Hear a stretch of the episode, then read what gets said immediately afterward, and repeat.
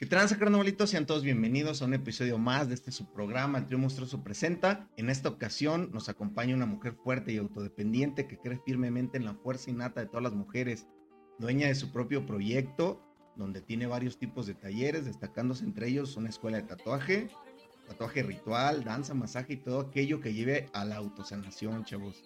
Eh, un espacio construido por y para mujeres, eh, con una persona completamente capaz al frente tatuatriz, artista, diseñadora, entre otros muchísimos talentos, nos acompaña el día de hoy para deleite de todos ustedes que nos están viendo, Lamia Doc de Espacio Brujas ¿Qué tal, Lamia? ¿Cómo estás? Hola, hola. Excelente, muchas gracias por la invitación. Estoy muy contenta de estar por acá. muchísimas gracias por aceptar. Eh, ¿Nervios o todo bien? No, todo bien. Bueno, sí, sí, un poco porque pues estoy viva. Ah, pero todo bien, todo bien. Excelente. Eh, empezamos como va, me encanta ir directo al grano en estos programas y nos encantaría que nos platicaras cómo es que nace la idea de crear este proyecto. Ay, pues nace precisamente de la experiencia propia en el camino de intentar acercarme al mundo del tatuaje desde un contexto como muy diferente al que comúnmente se suelen enfrentar los chicos cuando eh, se quieren acercar a este mundo del tatuaje, ¿no? Yo me acerco ya bastante tarde para algunas personas, hay muchas personas que se acercan a más temprana edad, yo me acerqué apenas al mundo del tatuaje a mis 26 años, 25, y este, y fue, primero tuve la experiencia de yo tatuarme, vi el contexto en el que me tatué porque pues era el estudio de tatuaje de un primo mío que también ya tiene años dedicándose a eso. Y pues yo me sentí en confianza porque me estaba tatuando con mi primo, pero el contexto del estudio era un poco como que de repente entraba quien sea y yo me sentía invadida en mi intimidad. Este, mm, pues veía el cotorreo que se traían y de repente como que sentía que pues no era lo mío, que me gustaba lo que estaba sucediendo con mi experiencia corporal, pero que el contexto no me hacía sentir bien como para algo así, ¿no? No podía ni concentrarme en soportar mi dolor o en dejarme llevar en mi dolor, ¿no? Así de, o, en el disfrute tal cual. Entonces, este, desde ahí como que hubo un primer clic de decir, mm, yo me gustaría que existiera otro ambiente de tatuaje para mí, ¿no? Yo como clienta. Después, por azares de la vida y del destino, este, me sucede una lesión en un pie que me eh, imposibilita estar de pie durante unos meses. Y mi primo justamente me dice, oye, ¿por qué no intentas pues, aprender a tatuar? Es una chamba como que estás más relax, no, no estás tanto tiempo parada ni de un lado para otro. Y pues tú ya sabes porque tú estudiaste artes, nada más es como que te adaptes a la herramienta. Entonces como que me, me invadió por ahí primero la, por primera vez la espinita, la idea, y lo tomé un poco en cuenta como, ah, es una opción muy chida, no lo había pensado de yo dedicarme a eso, pero me detuvo el contexto que vi, que dije, mm, pero no me encantó el, cómo se mueve ahí la dinámica, este, los tratos con las personas, como que no me súper encantaba. Y pues yo ya, eh, yo soy mamá, para ese entonces yo también ya era mamá, ya tenía mi criatura. Entonces, como que también sentía que súper chocaba con, con, la vida que yo buscaba este, con mi hijo. Entonces, como que desde ahí empezó a sembrarse en mi mente la idea de generar un espacio, ¿no? O de que existiera. Ya después cuando dije, y si yo me dedico a esto, dije, pues lo podría empezar a generar yo, ¿no? Un espacio más noble para las mujeres y sobre todo, pues, bajo las condiciones y contextos a los que nosotras nos enfrentamos este, desde muchos ámbitos, incluyendo obviamente el de ser madres. Entonces, como que desde ahí fue donde empezó a nacer la intención.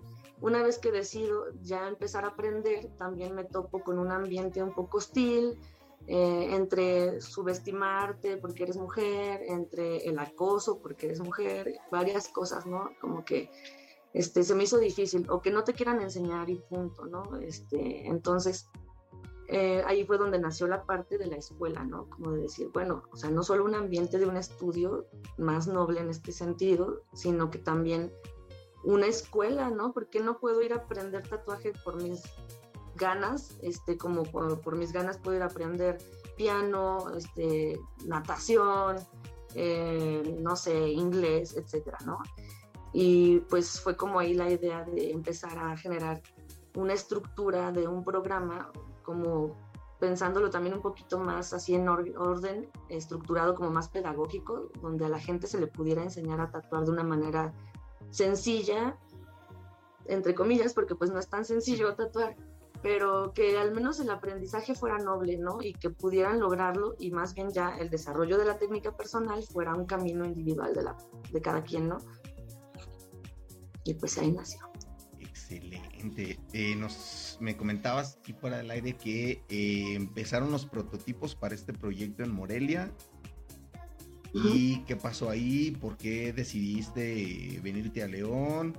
Eh, ¿Dijiste hay más mundo? ¿O qué, qué pasó ahí?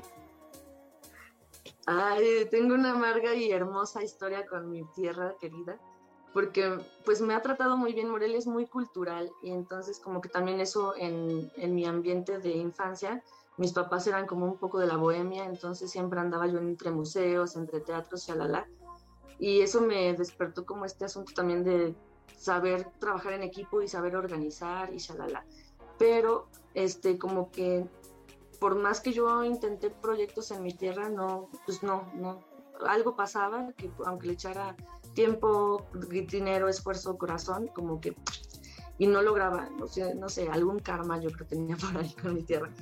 Entonces, este, por azares del destino, este, tengo un contexto en el que me veo en la necesidad de casi salir huyendo de mi tierra porque pues no me sentía bien, fue como un momento personal muy oscuro y como que dije, no, ya necesito estar en otro aire, en otro ambiente. Y pues un tío me ofreció pegarme a él a trabajar por medio de un proyecto que era como un camioncito itinerante de arte. Mm, y una de las ciudades en las que pasaba era aquí en León. Entonces, una vez que llegué aquí, este, me trató muy bien la ciudad, empecé a conectar con gente, este, también empecé a tatuar porque me traje el equipo de tatuaje. Y pues como que todo me fue indicando brujilmente, porque yo soy pues también muy brujilla, entonces como que vi muchas señales que dijeron aquí es donde, ¿no? Entonces pues hice lo posible por hacer caso a esa corazonada y pues ya llevo por acá casi cuatro años. Nadie es profeta en su tierra, dicen por ahí.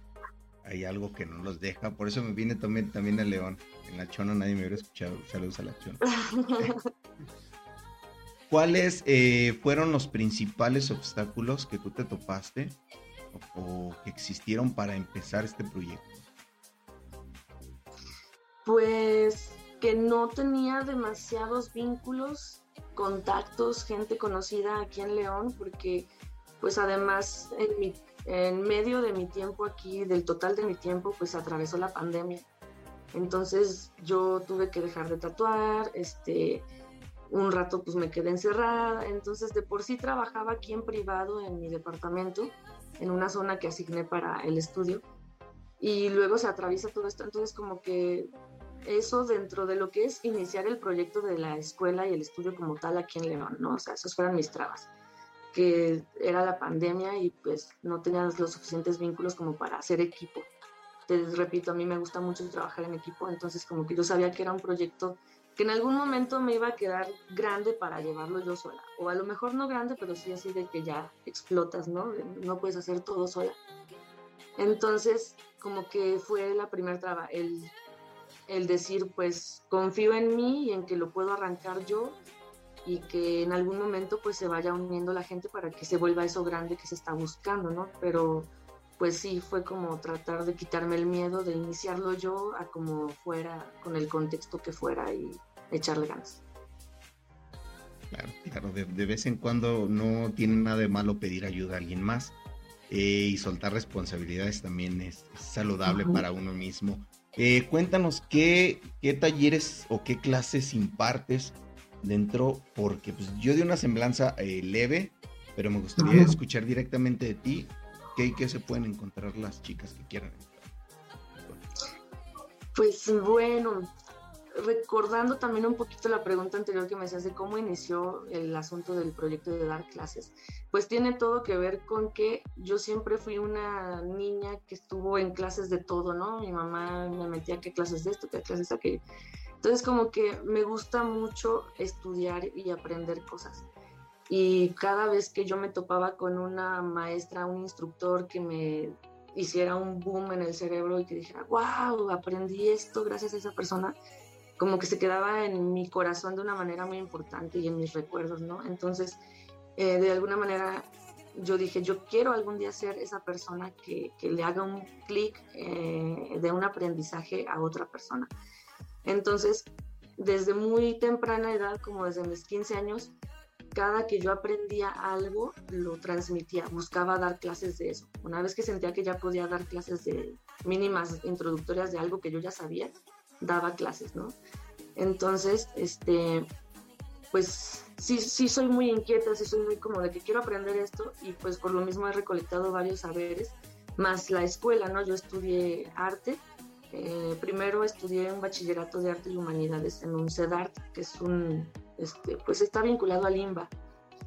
Y luego en Bellas Artes estudié artes visuales, eh, y más los tallercitos que desde la infancia agarré así con un buen de corazón, eh, pues he trasladado eso a la espacia, ¿no? Entonces de pronto se dan talleres de danza, de pronto se dan talleres como de expresión corporal, eh, de, sobre dibujo, sobre pintura.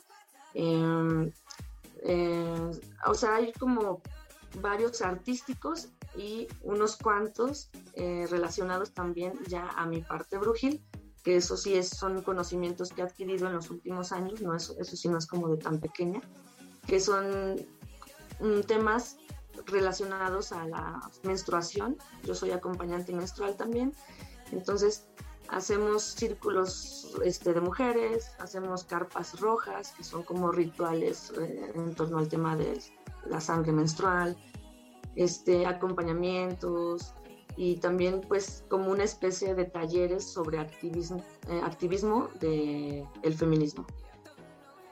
Prácticamente muchachos si quieren meter ahí tienen para escoger, no, hay de que no voy porque es que no quiero aprender tatuaje, hay muchísimas más, eh, muchísimos más talleres al que te puedes meter. Eh, personalmente, ¿tú impartes los talleres? Que creo que no. ¿O buscas conferencistas o talleristas que te puedan apoyar?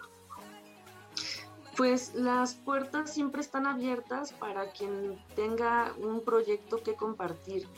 Entonces, tanto la espacia es para que, bueno, vengan a aprender cosas, como hoy, si sabes algo y lo quieres compartir, también acércate y vemos eh, qué acordamos para impulsarte a dar un taller o dar una conferencia o lo que sea, ¿no?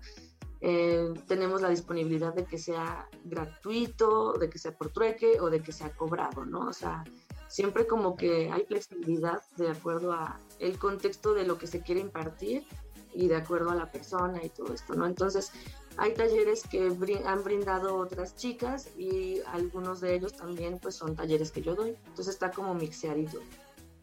Está excelente, ¿eh? la verdad eh, me parece plausible esto, eh, que se le dé espacio también a las personas que quieran aportar algo. Yo creo que es muy difícil, sobre todo ahorita, me tocó ahí, empiezan las vivencias del tío Eddie como siempre. Eh, me tocó con un eh, profesor de esgrima, sí le, le, costó mucho trabajo buscar un lugar donde le dejaran impartir su, conocimiento. Y qué perrón, se me hace muy chido que tú te abras eh, completamente tanto como alumnos como a profesores que quieran enseñarle algo a alguien más. Se me hace súper chidísimo. ¿Cómo pueden formar parte de Espacia las, las chicas que nos estén viendo? ¿Cuál es el proceso? ¿Solamente se contactan contigo? ¿Contactan con la página? ¿Hay algún proceso extra? Es contactar con la página directamente por medio de las redes sociales o el correo electrónico. Y eh, realmente está muy abierto porque incluso hemos logrado tener actividades online. Entonces eh, se han impartido talleres desde eh, plataformas como Zoom. Entonces, de, por ese lado no es necesario estar tal cual habitando León, Guanajuato, ¿no? También podrían acercarse y ver qué podemos hacer también de, forma digital, que gracias a la pandemia en ese sentido se avanzó y se confía más y se aprendió a impartir también cosas interesantes por plataformas. Zoom, patrocínanos, por favor. Ya nos hace falta. Qué chido, ¿eh? Me parece, me parece muy perrón que no necesites estar en León, Guanajuato para, para tomar algunos talleres que tienes.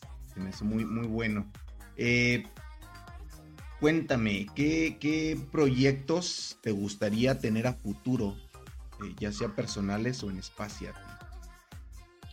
Ay, pues justo estábamos en un proceso de cambio. Espacia tenía una meta a corto, mediano y largo plazo y pues ya al corto plazo, al así corto, corto fue el que me animé sola y pues ahí iba todo, shalala. Se logró caminar este, ese primer paso y ver cómo funcionaban las cosas. Este, que desde luego el primer paso era tener un espacio exclusivo, sacarlo de mi casa, sacarlo de mi apartamento, ¿no? Porque la primera, los primeros tres alumnos, este, sí les tocó todavía tomar el seminario en, en mi casa, ¿no? Ya después ya a los demás ya les tocó eh, en la espacia cuando de hecho también se volvió como separatista feminista, ¿no? Porque al principio la escuela era como pues, quien quisiera aprender, ¿no? Después ya lo transformé esta parte como de un espacio seguro, porque también las instalaciones que encontré se prestaban como a mucha privacidad, entonces también estaba chido eh, generar precisamente que toda esa privacidad fuera pues para que las morras nos sintiéramos seguras y estuviéramos en confianza.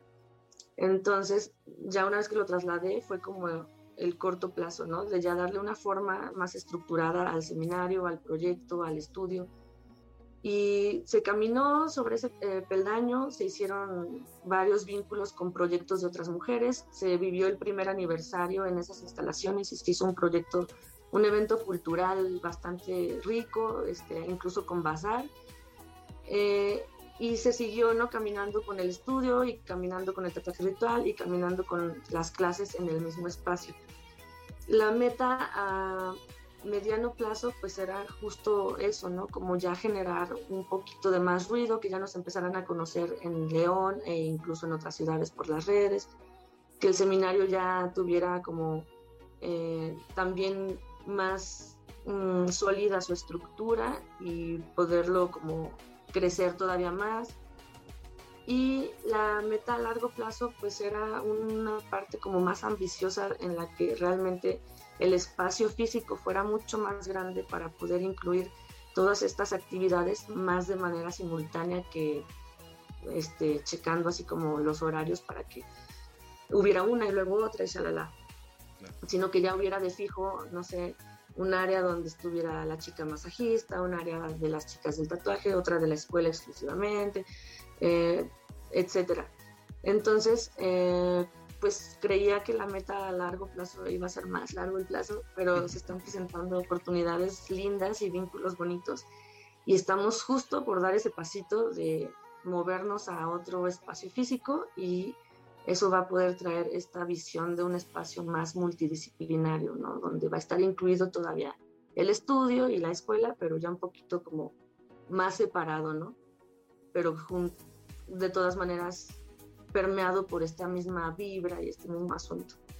Que de hecho ya se, se está viendo la posibilidad de que quizás ya no sea separatista el asunto, que ya puedan estar incluidos todas, todes, todos, este, pero pues también bajo este asunto de pues quien vibre en esta sintonía se acercará, ¿no? Y bienvenida, bienvenido, bienvenido. Claro, claro, yo creo que lo más importante de todo es eh, partir siempre del respeto.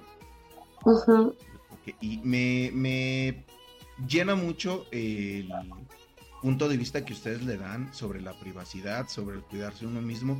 Yo siento que tienen muchísima razón. Si uno como hombre eh, a veces bueno, cuando yo me he ido a tatuar, sí, la verdad, no se me hace tampoco bonito que alguien más ajeno a mí esté ahí viendo cómo me tatúan.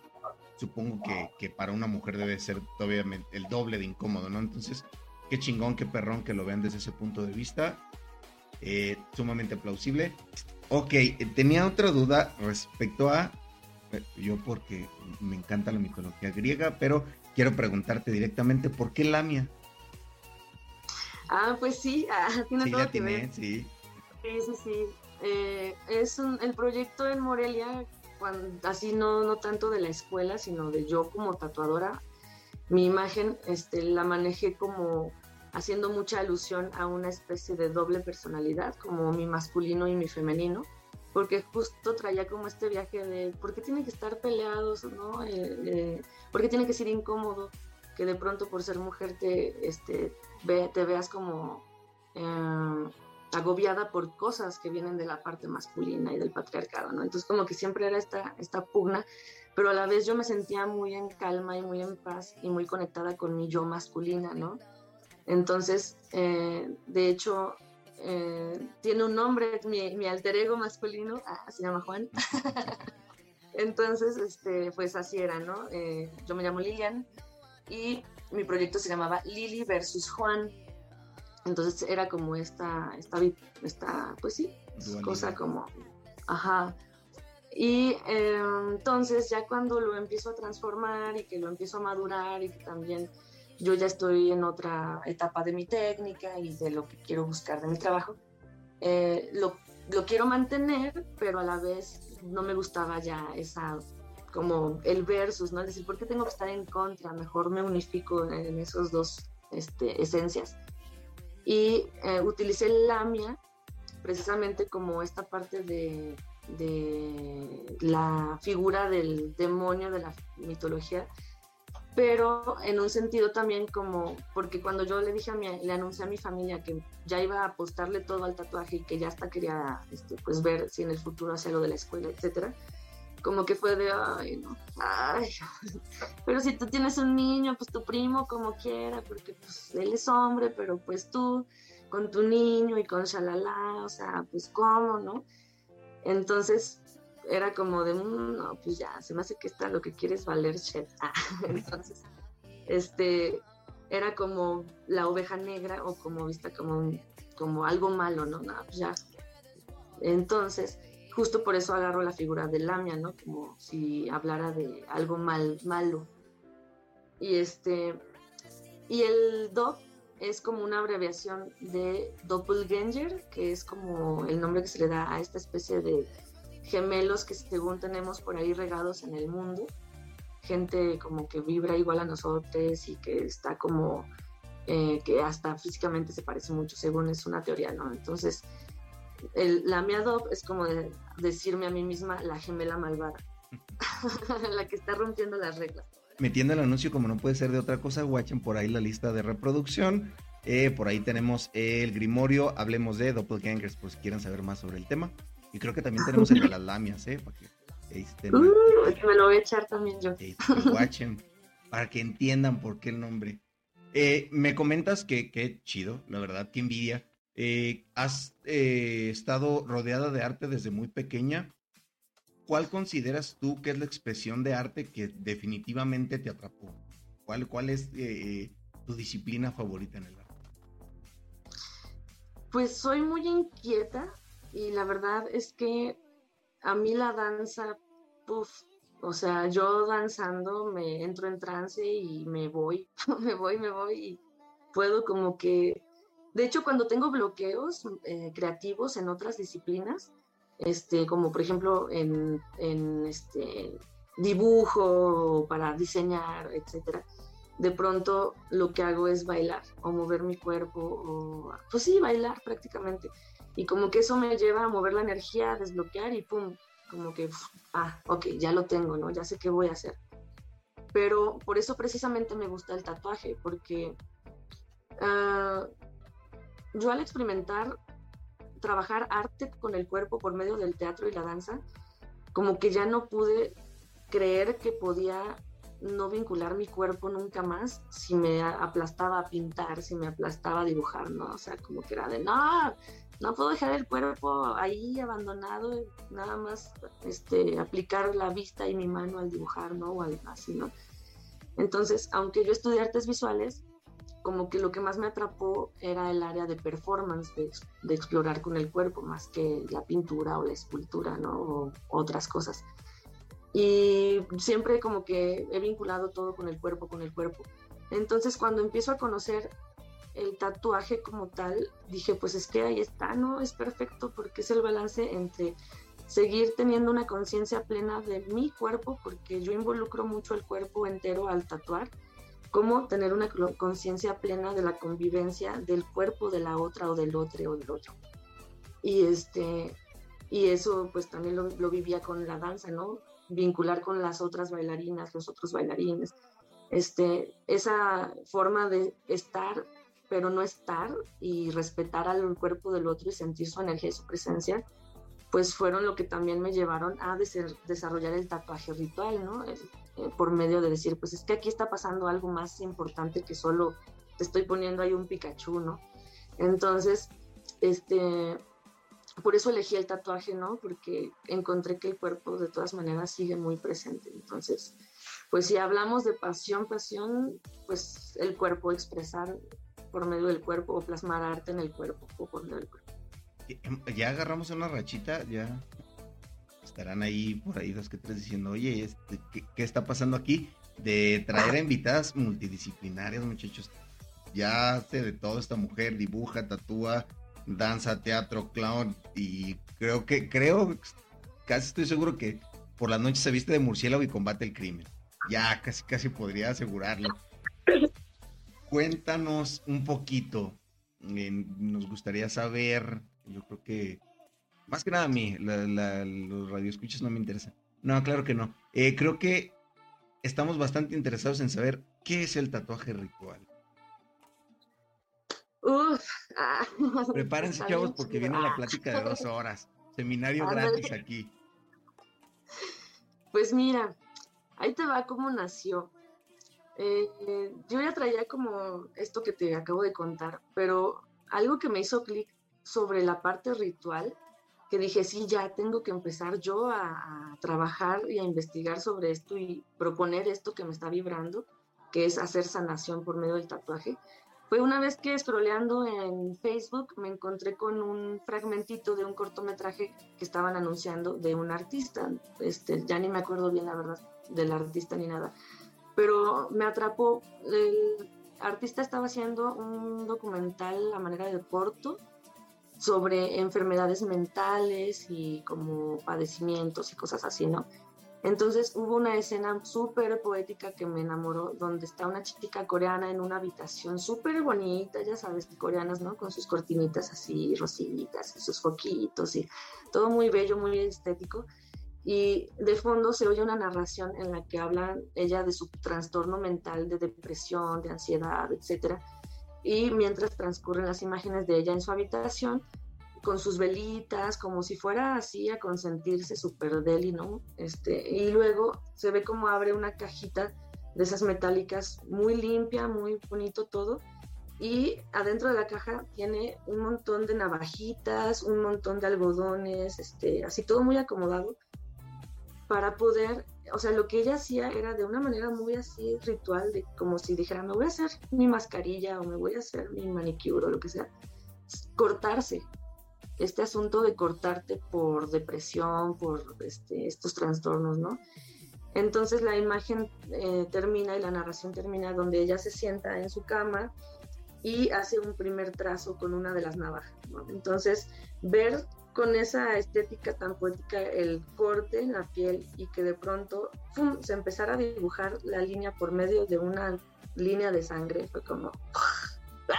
¿Qué está pasando aquí, doctor García? Sí, sí, sí. Entonces empecé a investigar sobre, sobre qué sucede en las personas que se cortan, ¿no? O sea, cuál es el vínculo con este asunto del sentir dolor infligido por una misma, uno mismo. Entonces, este, empecé a investigar psicológicamente qué sucede y también empecé a investigar psicológicamente qué sucede cuando te tatúas y también energéticamente qué sucede, ¿no? O sea, y como yo he estado trabajando también con energías y con cuarzos y con terapias y bla, bla, bla, también como que empecé yo misma a encontrarle el lado que yo veía de como de sanación o el lado chamánico más lo que históricamente ya tenemos heredado, porque pues el tatuaje también en algunas tribus muy, pues de incluso de las cavernas, de la era de las cavernas, ya usaban el tatuaje hasta como una especie de acupuntura chamánica, ¿no? Sanadora. Entonces es como simplemente volver a jalar lo que ya existía investigarlo con lo que ya existe y proponer algo nuevo, ¿no? Con lo que yo voy explorando de mi propia magia. Quedamos de a seis todos. Qué bonita explicación. Eh. Ya voy a buscar ese pinche documental, pero para ayer. Eh, cuéntanos. también se me hace un tema bastante importante a tratar. ¿Qué mejoría, qué beneficios, qué eh, pros pueden encontrar todas las chicas que se, que se acerquen a ti, ya sea para que entren, ya sea aprender tatuaje, a realizarse un tatuaje, a entrar a masaje de autosanación, a entrar al tatuaje ritual. ¿Qué beneficios pueden encontrar? Pues creo que el primer beneficio es como, ¡pum! Inmediatamente es como bienvenida, eres, ya eres parte de esto, ¿no? Ya eres parte de la comunidad y el primer paso es acercarte precisamente a dar una clase, a tomarla, a un tatuaje, pero es, significa que ya tienes una tribu y que lo que se te ocurra y tus ideas y todo son bienvenidas. Qué bonito, ¿no? Un, lugar seguro para todas aquellas mujeres que quieran acercarse. Creo que el ser humano está 100% hecho para tener este sentimiento de pertenencia eh, no estamos diseñados para estar solos, ya sé que dos que tres eh, chamaquitos en su casa que no los abrazaron mucho me van a decir que no es cierto, que quieren estar solos, pero no, científicamente y biológicamente y históricamente no estamos hechos para estar solos, muchachos. Qué mejor satisfacción que sentirte parte de una tribu, sentirte parte de, de ya de alguien más. ¿Existe alguna, alguna edad ideal para empezar en alguno de los talleres. Obviamente, pues, en el tatuaje, en el de tatuaje es muy obvio, pero en el de, en el de los demás, eh, ¿consideras que hay una edad adecuada o hay algún límite de edad? Híjole, pues es que hay actividades que podrían parecer que son más aptas para ciertas edades ya por destreza, por que se pueden concentrar, este, por motricidad pero me parece un poco adultocentrista porque la verdad es que gracias a que yo tomé talleres que en los noventas a lo mejor a la gente se le hacía fácil soltarle una sierra a una niña para que hiciera tallado en cantera o tallado en madera. Este, pues gracias a eso yo sé que las infancias tienen capacidades perfectamente para también desarrollar este, eh, acciones y actividades muy muy precisas y muy rigurosas también, ¿no? Entonces, de hecho, por ejemplo, justo hablando del tatuaje, en alguna ocasión una chica activista de aquí de León en el feminismo me invitó a dar un taller de tatuaje a infancias en el barrio de San Miguel. Entonces, este, pues sí, lo, lo logramos, eran niñas y niños desde seis años uno que otro era más chiquitín y nomás andaba ahí como viendo, de 6 años a, este, a 12. Entonces, este, pues se les enseñó la técnica del hand poke y se les enseñó a usar la máquina, ¿no? La máquina pen, que es como más sencilla y menos pesada. Y pues prácticamente se les enseñó un poquito de lo que implica los riesgos de ya hacerlo en la piel y todo. Obviamente, pues todo, ¿no? Pero con palabras y de maneras que ellos lo pudieran entender y asimilar sin que fuera tan así como que, este, pero todo se les enseñó, ¿no? También. Y fue muy bonito porque precisamente nos dimos cuenta de que pues las infancias son muy inteligentes y es cuestión de saber acercárseles y saber captar su atención para que ellos también puedan lograr cosas chidas, ¿no? A su corta edad más que nada yo creo que romper ese paradigma, ¿no? Ese tabú que se tiene eh, respecto a varias cosas, eh, tomando en cuenta que creo que entre más satanices algo, más lo haces llamativo para alguien. Entonces, qué perrón que, a niños pequeños, pequeños infantes, les puedas enseñar que, primero que nada, que hay una edad para. Yo creo que de ahí, creo que eh, si eres papá, eh, papá, mamá y nos estás viendo, no le digas a tu hijo no puedes, dile a tu hijo, hay edad para todo, ¿no? Creo que eh, tajantemente decirle a alguien no puedes, creo que es hacerle un clic en su cabeza, decir, ¿cómo chingas que no? ¿Quieres ver que sí? Entonces, mamás, papás, tengan eso en mente, que, manera tan elocuente de explicárnoslo, señorita Lamia. Muchas gracias. y cuéntenos, ¿qué, esta, esta pregunta la tomé, eh, me gustó mucho meterla, incluirla, porque yo creo que ¿quién mejor para darnos este consejo que alguien que ha llegado tan lejos? Que te felicito, de verdad. Eh, tener tanta amplitud a, tantas eh, cuestiones artísticas y como me comentabas, darle esa posibilidad tanto como a los artistas que quieran aprender, tanto como los que quieren enseñar, pero cuéntanos, si tuvieras ahorita enfrente, eh, le estás dando conferencia a todas las mujeres que nos, estás, nos están viendo y quieren empezar a ser eh, autodependientes con un proyecto que tengan, ¿qué consejos les darías? Ay, pues primero que no se dejen agobiar por el futuro y que tampoco se paralicen por miedo del pasado sino que se pongan truchas a ver el presente y ver con qué cuentan y se pongan metas realistas, pero que se las pongan. Y que en algún momento sí haya una visión, obviamente, de lo que quieren lograr, también como a corto, mediano, largo plazo, pero que no se desesperen ni se agobien porque no vayan sucediendo las cosas a los tiempos que creían o que no vayan siendo tal cual, porque una traza un camino, pero a veces la vida te va poniendo formas bien distintas de llegar a este punto que te marcaste y a veces precisamente desconoces el camino y es como, un momento, por aquí no era, qué pedo. Pero de pronto ya te das cuenta que, ah, ok, no, pero sí llegué acá, ¿no? Solo era otra ruta y yo me asusté en vano. Ah. Entonces, pues eso, ¿no? Como eh, mucha paciencia, mucha lealtad a su proyecto y a lo que les vibre y que sigan su intuición y su corazón y que pues Mm, no le tengan miedo como a también tras transitar a la parte como de adultas, ¿no? Como de, a ver, bueno, ¿qué necesito? O sea, si necesito un permiso, pues bueno, lo voy a tramitar. Si necesito esto, ir viendo, ir estructurando y entrarle también a la vida adulta y, saber qué, pues, qué es lo que queremos realmente, ¿no? Por dónde lo queremos llevar, y tenerlo escrito incluso, este, eso creo que también ayuda mucho a escribir, escribir o hacer diagramas, este, algo que puedas ver constantemente y que digas si se está logrando, no, se está desviando. Eh, que aunque sea como autogestivo, te trates de poner cierta organización, ciertos horarios, ciertos espacios para pensar, para trabajar, para resolver. Y pues que no, que de todas maneras, aunque seas fiel y leal a tu proyecto, tampoco te cierres a que en algún momento quizás alguien pueda hacer equipo contigo. Obviamente ser muy cuidadosas con las personas, ya cuando hablas de sociedades a veces es súper traumático que eran tus mejores amigas y luego ya ni siquiera se hablan.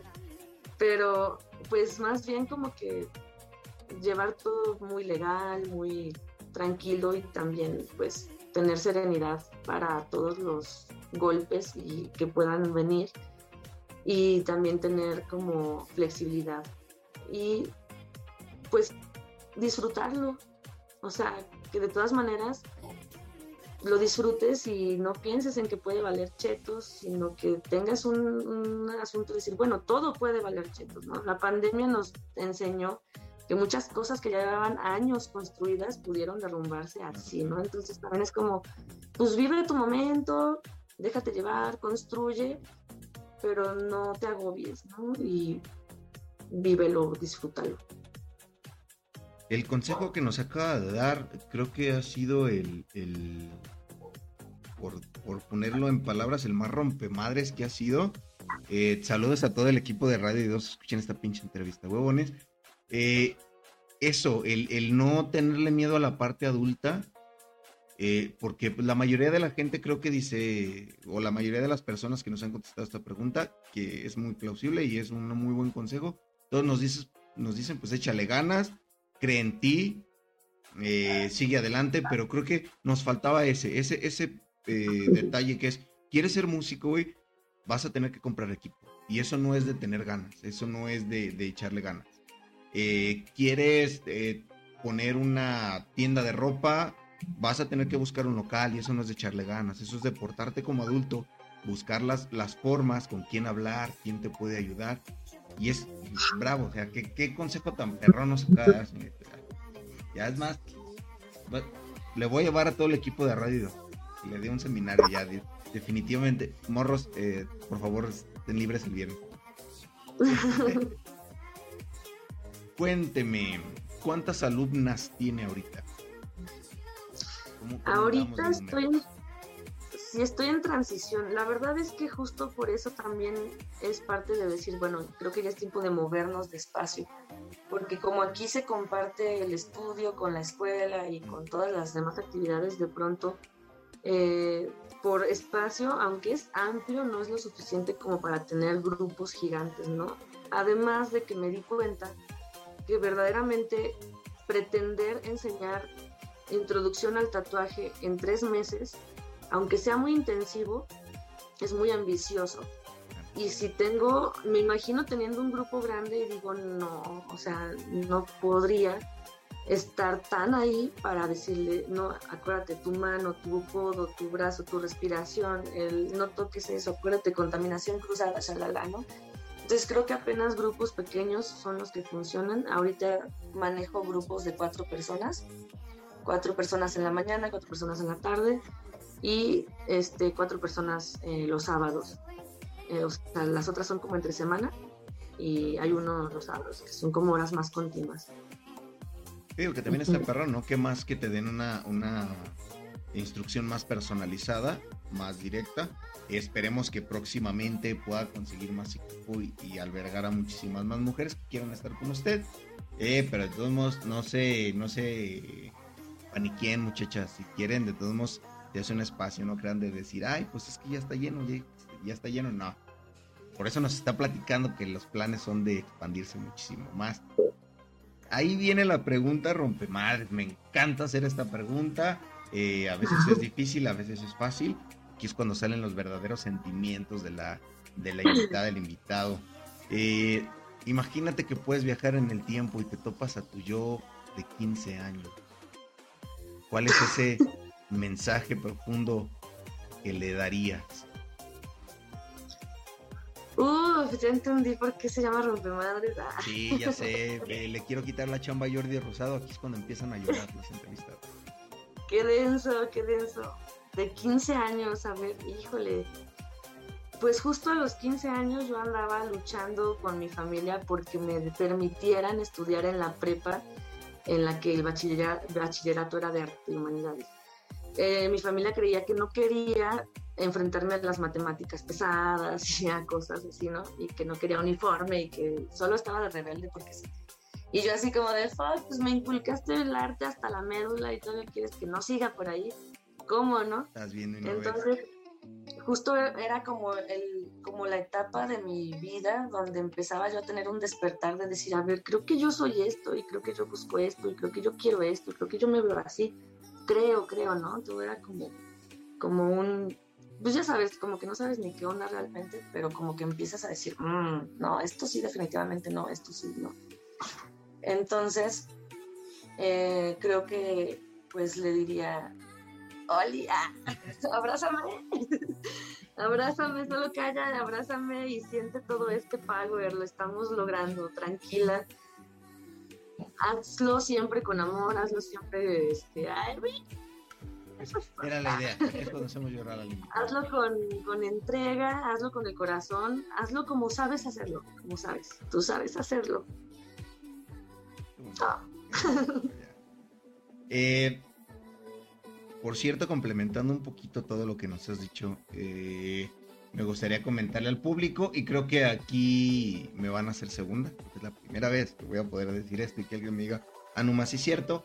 Eh, también de parte de, que, de una persona que se mueve un poquito en el círculo de, de, la magia, no tan fuerte tal vez como la señorita Lamia, pero eh, muchas veces deseamos cosas, muchas veces queremos cosas o queremos una meta y no nos damos cuenta de que las cosas difíciles que nos están pasando las cosas complicadas o incluso que se nos pausa el proyecto dos o tres veces, no nos damos cuenta que es parte de lo que pedimos.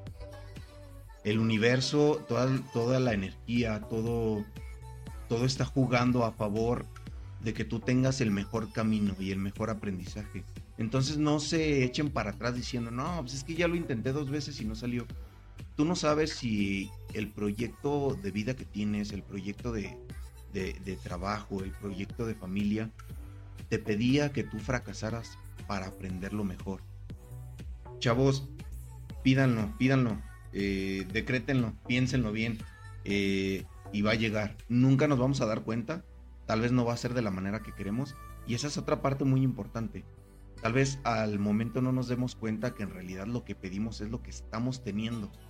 Tal vez no es igual como nosotros nos lo imaginamos, pero el universo te lo está dando y tienes que ser 100% agradecido con eso. Y qué mejor forma de agradecer que seguir adelante. ¿Cómo ve? ¿Le atiné o no? Saludos a mis, a mis cautistas por ahí que me estén observando. Eh, cuéntenos dónde podemos encontrarla, cómo podemos ponernos en contacto con usted o con Espacio Brujas. Que todos ya saben que ahí voy a poner eh, los links, pero dos que tres ahí que nos están viendo les encanta leer y nunca checan los comentarios abajo. Entonces cuéntenos dónde podemos topar. Pues bueno, eh, tanto si googlean así, Spacia es con S, como haciendo alusión a spa, de un lugar, un lugar de relajación. Así, Spacia, Brujas Libres. En Google ya aparece la ubicación, algunas fotos del lugar, este, algunas fotos de lo que se hace y pues ahí viene eso, ¿no? Incluso en Uber, si ponen así, ¿cuál es tu destino? Espacio Brujas Libres, ya les aparece dónde, a dónde llegar. Y en redes sociales, pues Facebook, Instagram, igual, Espacio Brujas Libres, incluso también en TikTok, este, estamos como Espacio Brujas Libres Estudio, este, porque la verdad habíamos sacado otro TikTok del cual perdí la contraseña, entonces no usamos el que dice solo Espacio Brujas Libres, sino el, que, sino el que dice Espacio Brujas Libres Estudio. Y próximamente parte de este cambio y esta renovación y estas nuevas cosas frescas que vamos a estar trayendo al proyecto es que sí vamos a separar las redes de lo que es el estudio y de lo que es la escuela. Entonces, pues ya si nos empiezan a seguir por Facebook y por Instagram actualmente, después les iremos pasando como los links de las nuevas páginas y así. Ok, pues, pues por lo pronto ahí está, ahí va a estar abajo los links, eh, ligas directas para que entren a su página, eh, para que no se la pelen muchos, porque ya sé que ustedes son medio flojillos. El que no quiera leerlas, pues ya las escucharon, vale completamente la pena. Yo ya me metí a stalkear, como no puede ser de otra forma, como buen investigador y la verdad está completamente eh, bien estructurado. Eh, te puedes informar bien de todos los talleres que tienen. Ahí estuve viendo todo lo que impartieron en su aniversario, estuvo Y pues ha sido un placer enorme para nosotros tenerla aquí, señorita Lamia. Algo que quiera compartir eh, como cierre final a todas las personas que la estén viendo en YouTube, Spotify, Apple Podcast. Muchas gracias. No, gracias. Sí, pues este, se me olvidó mencionar que también pueden buscarme a mí personalmente por mis redes, que es también en Instagram, este, lamia-dop, y también en Facebook, ¿no? El Facebook casi no lo uso, pero TikTok y Instagram, pues sí, por ahí tengo dos, tres cosas también, porque subo más como mi trabajo personal en mis redes personales, en las de Espacia busco más que sea como el trabajo de las alumnas o las actividades y así. Y este, pues agradecer el espacio. Eh, se me hizo muy amena la entrevista y creo que me tocaron el corazón y es como en un momento donde digo, ah, pues sí, sí se puede, así seguiré adelante el equipo, ¿no? Y este, y pues eso, ¿no? Como, eh, pues, si algo se les pudimos ayudar, aportar o mover o hacer clic a las personas que nos están escuchando, pues qué chido, ¿no? Que también este, puedan hacer clic para emprender sus ideas, concretar y materializar. Y pues si también dentro de eso vibran con el proyecto y se quieren acercar, pues bienvenidas, bienvenidas y bienvenidos, ¿no? Entonces, eh, pues muchísimas gracias. Y esto fue todo, muchachos. Muchas gracias por estarnos guachando. Eh, yo fui Luna, muchas gracias por estar aquí. Les recuerdo que ya se acerca el final de temporada del Trio Monstruoso, porque estén atentos, no sé qué vayan a hacer estos changos. Hay alguna cosa rara, eh, esténse pendientes porque próximamente nuestra queridísima Liz Ramírez va a tener su propio programa de terror, que ya me urge, me urge verlo. Muchísimas gracias por estar aquí, señorita Lamia. Eh, nos vemos, raza. Cuídense. Hasta la próxima.